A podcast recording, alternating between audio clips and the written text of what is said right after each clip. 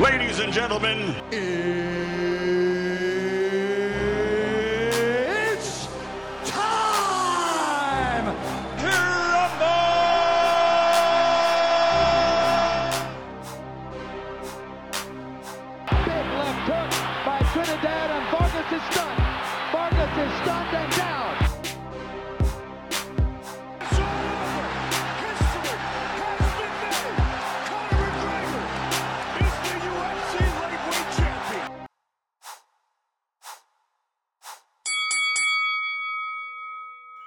Esto es el contragolpe. Yeah, ha comenzado este nuevo capítulo de El Contragolpe. Conmigo se encuentra Giancarlo Maisonet desde Bayamón. ¿Cómo te encuentras? Me encuentro súper bien, Masa. ¿Y tú cómo te encuentras? Me encuentro muy bien. Estamos los dos aquí en el tremendo estudio, en el estudio millonario de Más Deporte. Y estamos grabando este podcast. Así que todos ustedes espero que se disfruten porque hoy lo que viene es candela. Vamos a empezar hablando de la pelea que dio mucho de qué hablar este sábado. Estamos hablando de el gran prospecto, ahora convertido en superestrella, Anthony Joshua, contra el gran campeón, ahora ex campeón, Vladimir Klitschko. Sabemos que Anthony Joshua venció a Klitschko en el asalto número 11 por nocaut técnico. Maisonet, dime cómo viste esta pelea, cómo pensaste que lució Vladimir Klitschko, cómo pensaste que lució Joshua y si piensas que Joshua venció al mejor Klitschko, que Klitschko fue totalmente preparado para esa pelea. Pues mira, este, yo estoy sumamente impresionado por, ambas partes. Ya es por, Anto- por Anthony Joshua y por Vladimir Klitschko. Este, claramente no. Eh, no, no, no peleó con el mejor Klitschko. Pero cabe destacar que, que Klitschko pues, me sorprendió muchísimo. Lo vi muy preparado, aún con, teniendo esa edad. Lo vi sumamente preparado, este, simila- simulando lo- los golpes de Joshua. Pero no, hay que estar claro que Joshua no, no peleó con el mejor Klitschko de todos los tiempos. No, no con el mejor Klitschko de todos los tiempos, pero Joshua peleó contra el mejor Klitschko que Klitschko podía traer al cuadrilátero. Que tú pensabas que en este momento, a esa edad, Ah, bueno, sí. era la mejor versión Sí, que él yo podía creo traer. que a esa edad es la mejor versión que Klitschko pudo haber traído. Eh, lo vimos con buena condición física, simulando los golpes, fuerte. Si esa es tu pregunta, sí. Peleó con el mejor Klitschko en esta edad. Así que Anthony Joshua lo que hizo fue sorprendernos. Sabemos que Anthony Joshua a mí me sorprendió en que en el quinto asalto Klitschko le pegó bien, lo tumba y él se recupera de ese gran puño de Klitschko y viene a- y viene y tumba a Klitschko dos veces antes de entonces que el árbitro alzara las manos y dijera que la pelea no podía seguir.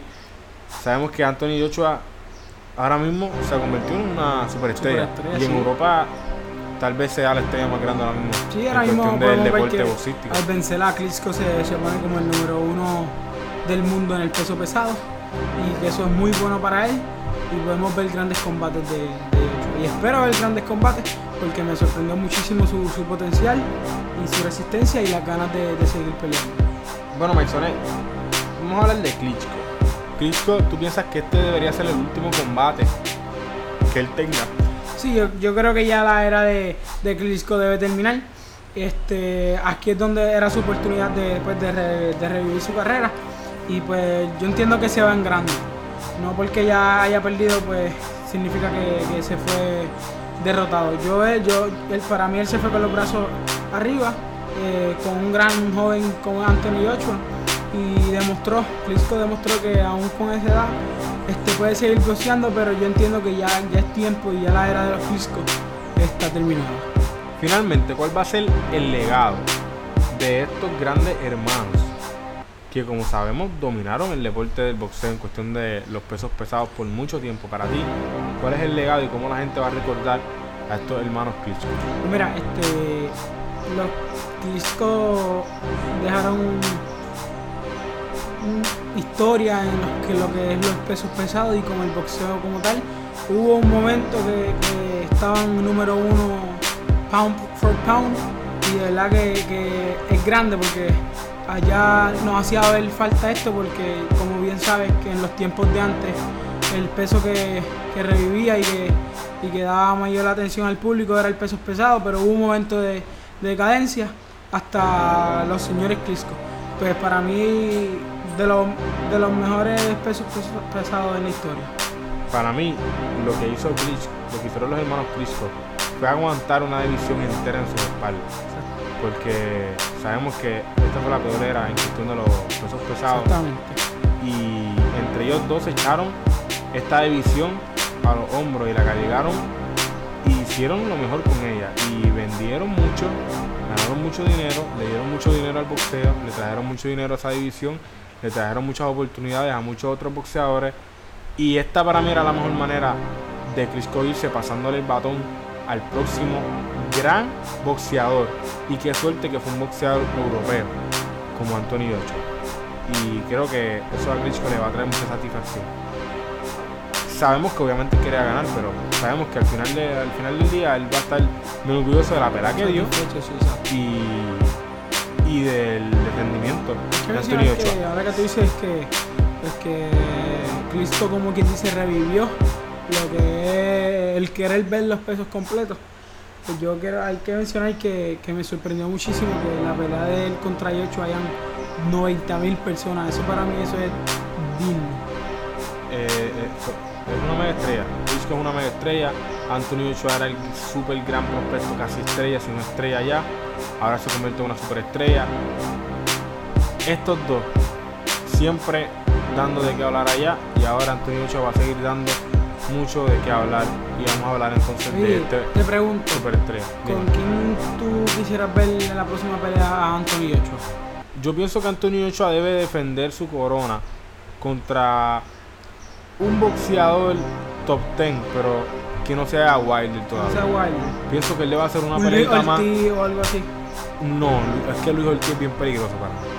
Para mí es Pero bien es que- peligroso es para, que- es que eso se- para Anthony Joshua. eso se trata el boxeo. hay que No, sé, lo sé, lo sé, pero, Tú tienes que pelear con los mejores. pero ahora mismo yo pienso que este Anthony Joshua debe tener una exhibición más después de esta de Chris como una pelea bien dura, que él cuide su mandíbula y, y que venga entonces bien preparado con la quijada perfecta para entonces la próxima pelea que para mí debería ser Wilder.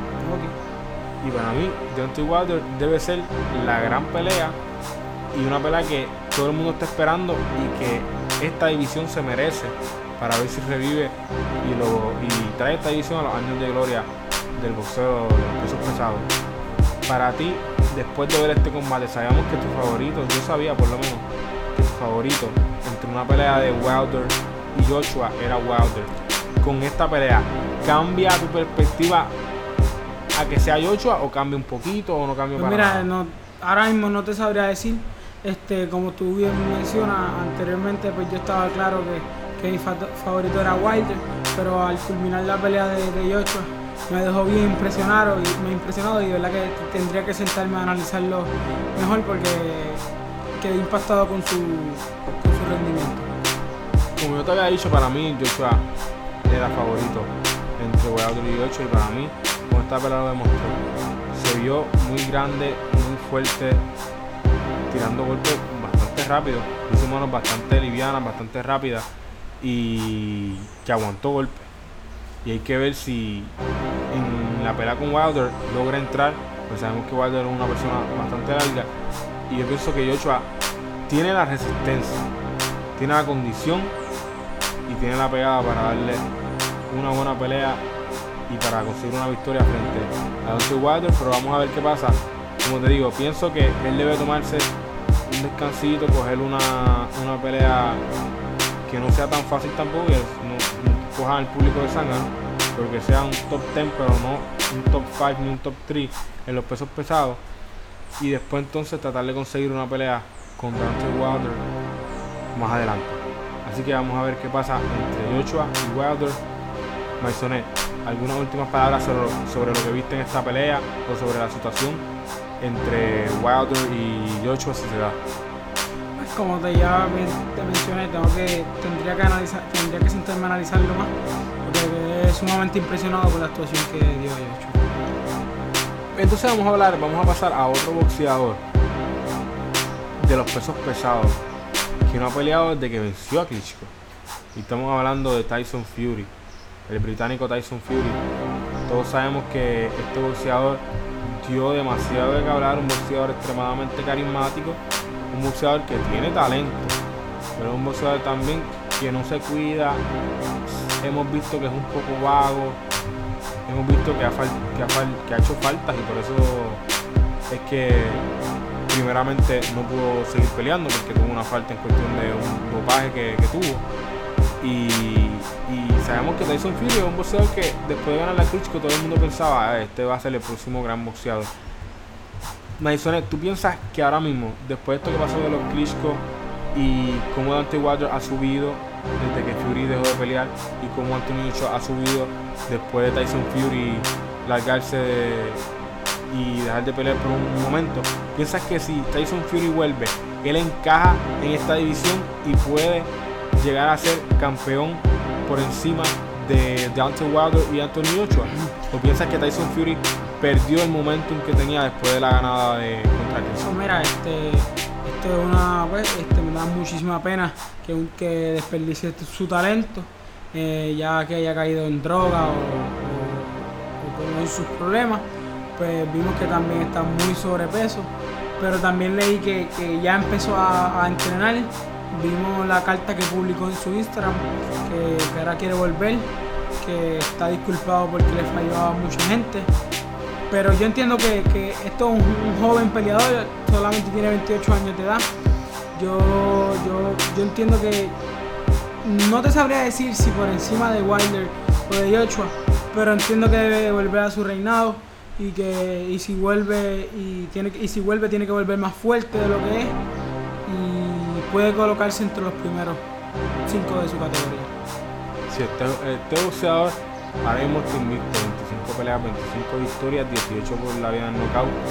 Y Tyson Fury lo que ha demostrado en el ring es que es un excelente boxeador. Vamos a ver qué pasa si vuelve. Él está motivado, dice que va a volver mejor que nunca. Vamos a ver entonces cómo encaja en esta situación de los pesos pesados. Qué bueno que ahora mismo durante este podcast estamos hablando de tres grandes boxeadores en los pesos pesados. Eso no se veía desde hace mucho tiempo. Y es, perfecto, es perfecto para, para esta división. Tyson Fury, Dante Wilder, Anthony Joshua, el futuro de los pesos pesados en el boxeo. Y no podemos dejar afuera un boxeador que mucha gente deja afuera y es Luis Ortiz.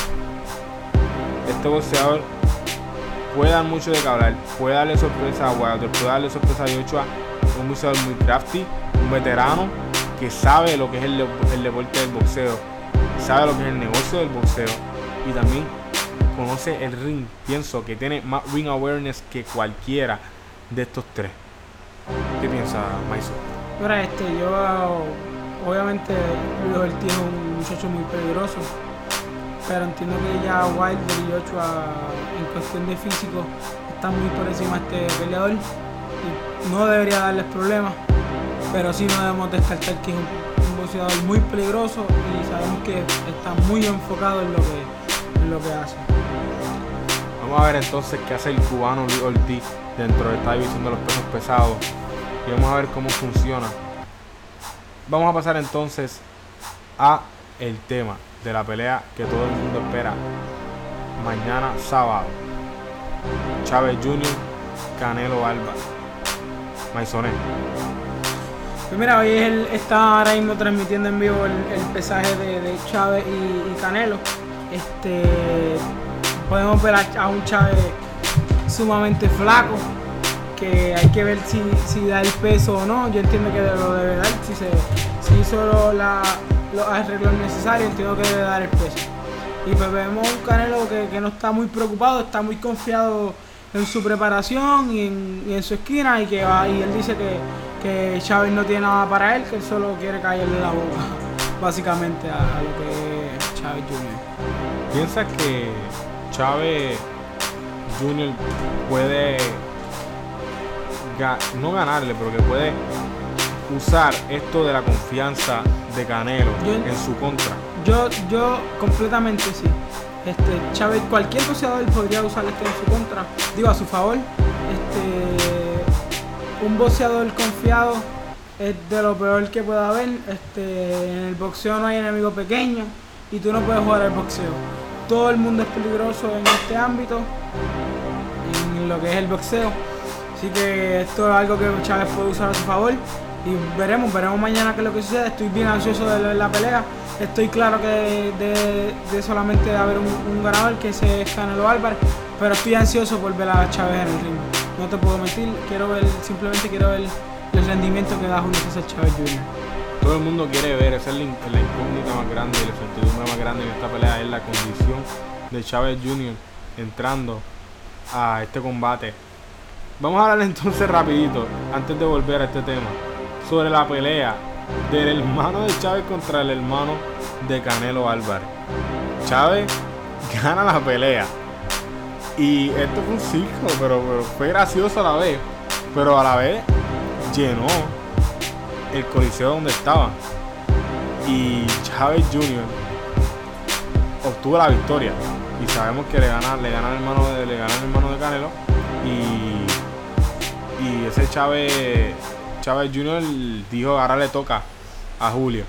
Ya lo hice yo, ahora le toca a Julio. Vamos a ver entonces que este sábado va a cumplir su prometido.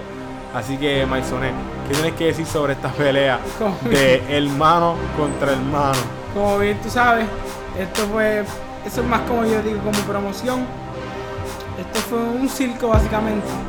Y pero Canelo mencionó que, que esto no lo, no, lo, no lo desconcentra, que su hermano es su hermano y él sigue concentrado en su pelea.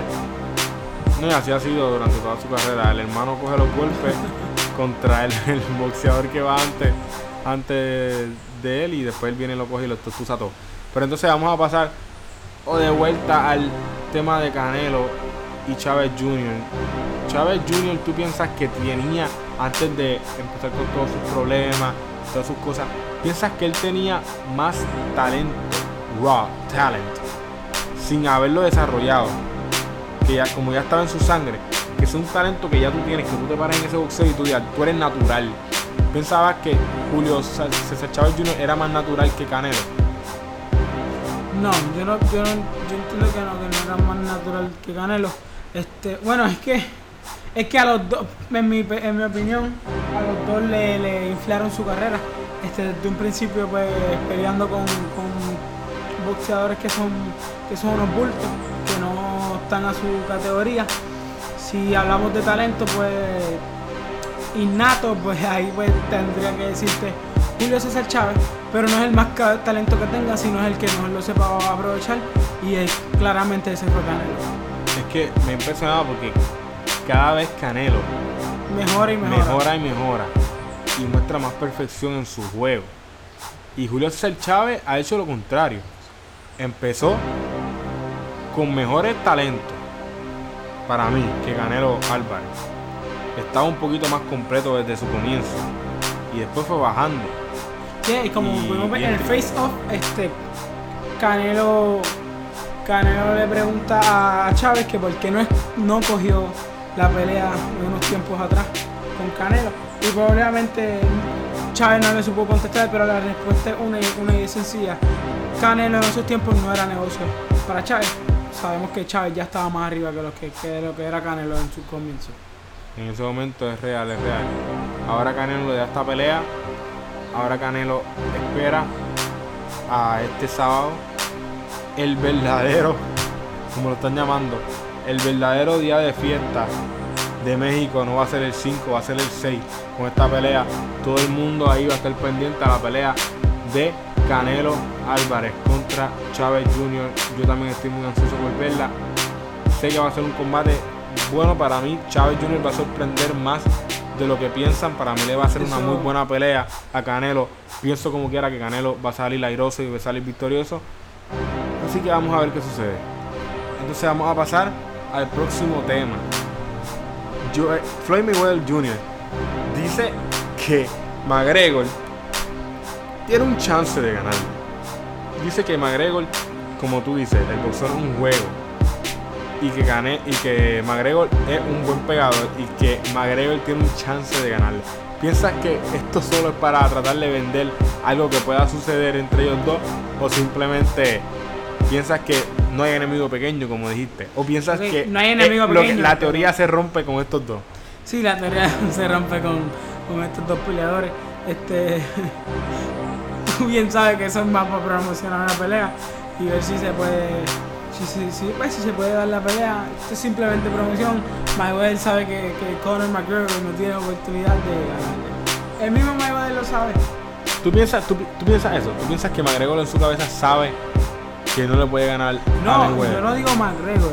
Y Mayweather sabe que Conor McGregor Y tú piensas, y pero no, a- yo entiendo que McGregor con su autoestima y con, con su personalidad, él entiende que puede ganar. Pero él no está consciente con lo que se va a meter, que él no está consciente que el boxeo no es lo mismo que la UFC. tú piensas que él no está consciente de eso. Él, está- él no ¿Tú, está tú consciente. piensas que él no está consciente que el boxeo es diferente a la UFC? Yo entiendo que él no con está todos los procesos que él ha tenido que hacer para conseguir su licencia y todo el entrenamiento que ha hecho ya para boxeo. ¿Tú piensas que él realmente piensa que no es lo mismo? Yo entiendo que él, él está, él tiene otras expectativas. Obviamente sabemos que él era boxeador antes, pero no es lo mismo ser un aficionado a ser un profesional. Yo, yo, yo creo que él tiene unas expectativas diferentes y ese día de la pelea va a darse, si se da, va a darse cuenta que no, que es totalmente diferente a lo que él esperaba y que no es lo mismo hablar mierda afuera a que estar en encima del ring con el mejor de todo el mundo, Floyd Money Mayweather. El mejor de todo el mundo, como tú dijiste, va a ser muy difícil para Floyd Mayweather, esta, para, perdón, para Conor McGregor, cuando se suba con Floyd Mayweather. Porque como tú dices, él sí piensa, para mí, él no puede ser tan idiota que pensar que la UFC y el boxeo va a ser más o menos lo mismo. Pero sí, coincido contigo en que la expectativa de él cuando se sube un ring, con los talentos que se ha trepado al ring, a esparearlo cuando fue, cuando fue aficionado, jamás en la vida se pudo haber encontrado a alguien como lo es Floyd Money Mayweather. Y para mí eso es lo que le va a cambiar la visión de lo que es totalmente eh, el boxeo. Vamos a pasar entonces a que Mike Tyson menciona que Anthony Joshua y contra Klitschko cambió el boxeo y que Anthony Joshua es el nombre más grande en el deporte del boxeo después de ganarle a Klitschko. Quitando el nombre de Mayweather. No, Vamos a quitar el no, nombre de Para Mayweather. eso para mí sería Y una- Pacquiao. una falta de respeto. No, no es que porque hay que, hay que quitarlo, sí. No, pero escúchame, escúchame, escúchame. Vamos a quitar esos dos, porque obviamente sabemos que ellos dos están en, están en otra en otro escalón y que nadie los va a alcanzar y ya sabemos que ellos están saliendo de este deporte. Vamos a hablar quitando a Manny Pacquiao y quitando a Floyd Mayweather. ¿Piensas que Anthony Joshua es el nombre más grande en el boxeo después de ganar la Klitschko? ¿O Yo- piensas que esto es que todo el mundo está bien emocionado esta semana por Sí, lo que todo el pasó en la mundo está pelea? emocionado por lo que pasó, pero. ¿Qué? Joshua no, no, simplemente no representa lo que es un boxeo. Yo pienso que hasta Canelo puede representar más lo que es el boxeo. Joshua no simplemente porque le haya ganado a Klitschko, ya simplemente en la cara del boxeo. No, yo entiendo que hay muchísimo. Basil Lomachenko para mí es ahora mismo Para mí, Joshua ganando la Klitschko lo hace más grande que Basil. Es cuestión de nombre, Ok, cuestión de nombre, pero eh, el, el poder de tú me estre- hablas poder como la estrella. cara del boxeo. como la cara del boxeo. Yo pienso, yo pongo a Joshua por encima de Basil, pero lo pongo, obviamente. Pienso que a Tyson se le olvidó el nombre y es el nombre de Canelo. Ese es el nombre, ese es el principal ahora mismo. por encima de- de- de Joshua. Pacquiao está por encima de Joshua. Sí, pero no, qui- no quiero hablar de ellos dos porque eso, eso es obvio. Mike Tyson, él sabe. Mike Tyson sabe. Ward por Cuando encima lo- de Joshua. yo pienso que cuestión- por encima en de en- Joshua. no, yo pienso que en cuestión de appeal a la masa, pienso que Joshua se le fue por encima a todo eso que tú mencionaste, menos a Canelo. Pienso que ahora mismo Ok, para ti, Joshua es la cara del boxeo ahora mismo. no es la cara del boxeo. No, No, no, no es la cara del boxeo entonces. Estoy diciendo Canelo es la cara del boxeo. Detrás de Canelo, para mí ahora mismo. Joshua, la cara del boxeo. Detrás, detrás de de Canelo. Para mí, Más ahora mismo, después de ganarle a Klitschko. Lomachenko, Sí, Manny sí. Pacquiao. Sí, porque es que esa, eh, eh, eh, Manny Pacquiao no, porque estamos, a- estamos, a- te estoy diciendo, estamos quitando a Pacquiao a Mayweather. Ah, ok. ¿Entiendes? No siempre tienes que meter a Pacquiao. Sabemos No, que es tu favorito, no siempre tienes que, que hay que meterlo. meterlo porque él está Está todavía. bien, pero no, ellos- ellos- ellos- sabemos que estamos hablando de potencial para hacer la cara. Ya ellos fueron la cara y todavía son la cara un poco. Pero estamos hablando de potencial para hacer la cara del boxeo. Para mí, Joshua está ahora mismo por encima de toda esa gente. ¿Por qué? Porque es una persona que te va a vender más, te va a llenar un coliseo más que toda esa gente que tú me, que tú me acabas de decir. Que Basil, que Andre Ward y que Kovalev. ¿Por qué? Sí, una, una Porque revancha tiene un de, tiene de. Kovalev contra Andre White va a llenar menos que una pelea cualquiera de, de que Joshua. De Joshua con Wilder, por, por- por ejemplo. No va a llenar más que, que una Joshua revancha de Wilder. Kovalev con Wilder. Claro que sí. No. Claro que sí. No, tú, estás, tú estás subestimando el mercado europeo. No, no estoy Es que subestimando. estás subestimando el mercado europeo porque sabemos que ahora mismo esta pelea de Joshua y Wilder, perdón, de Joshua y Klitschko metió 90 mil personas en un estadio y todos sabemos que toda esa gente lo que quería ver era el derrumbe del Imperio Klitschko. Lo vieron y ahora todo el mundo está atrás de este gran boxeador Anthony Joshua. Yo no estoy diciendo que Joshua sea mejor que Basil Lomachenko. Yo no Yo estoy sé, diciendo yo que. Joshua sea mejor que Andre White. Yo sé Simplemente le estoy diciendo que él tiene un potencial más grande que esas dos personas para hacer la cara del boxeo. No. Sí, Maisoné, no te engañes.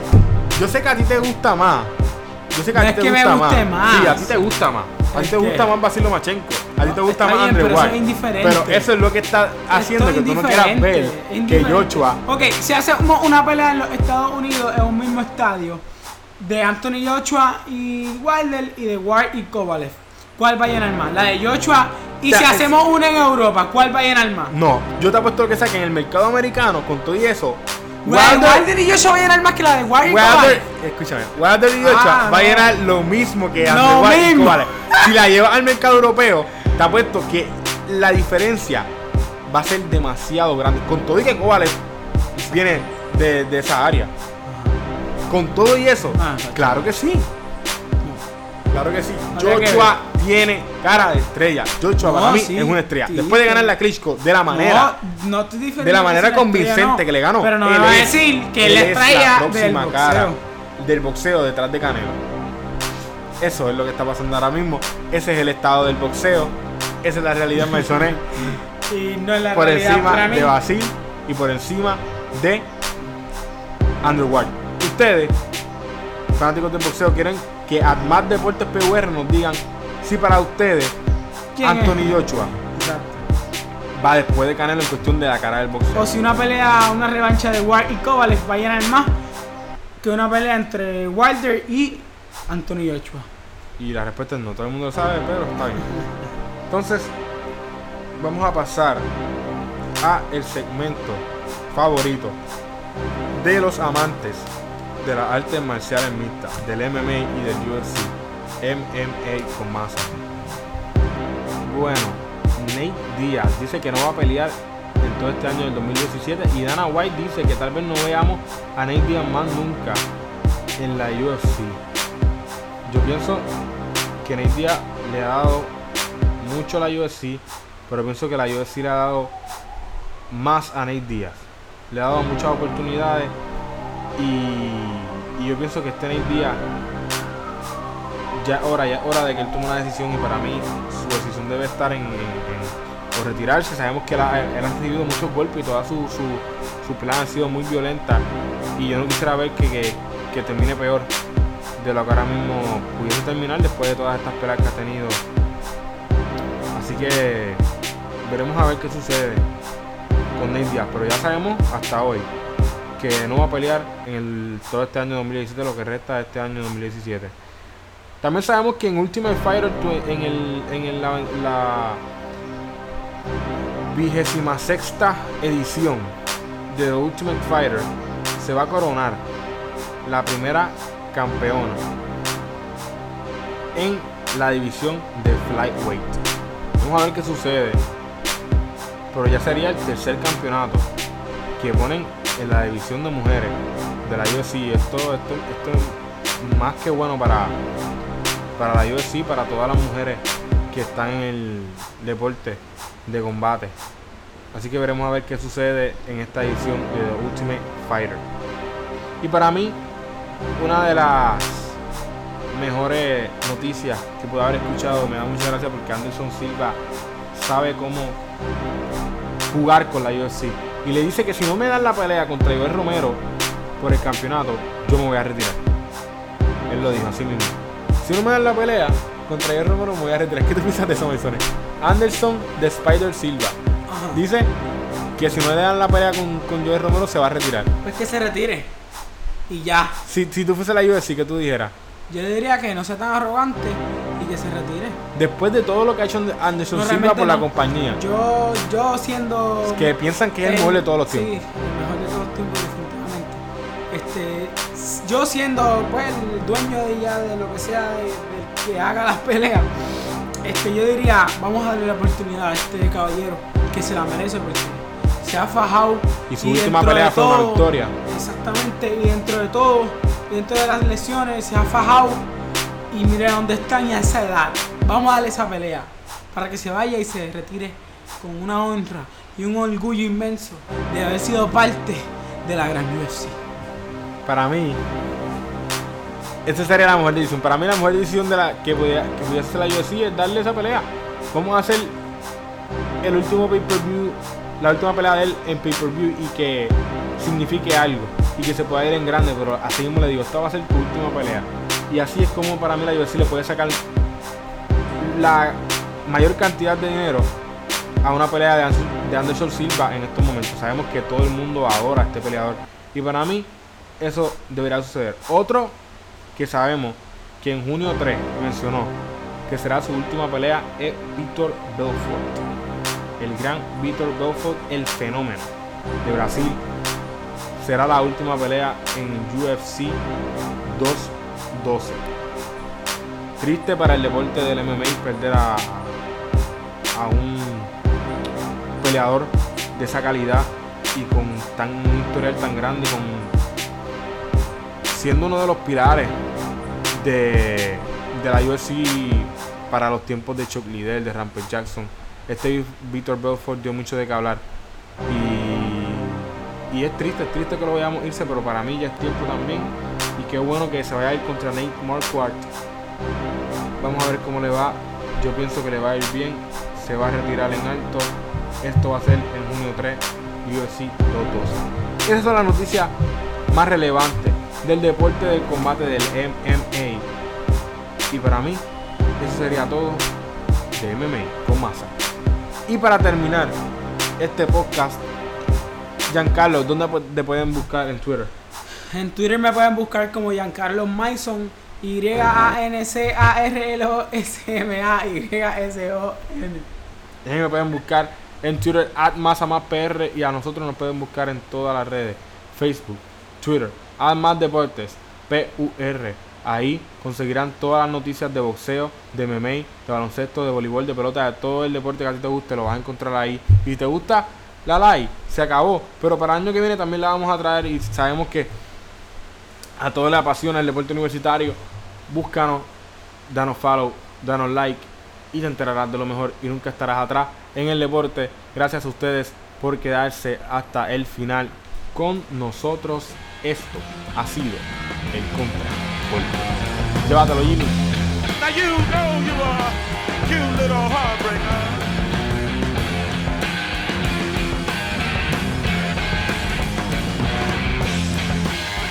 You are sweet little loving.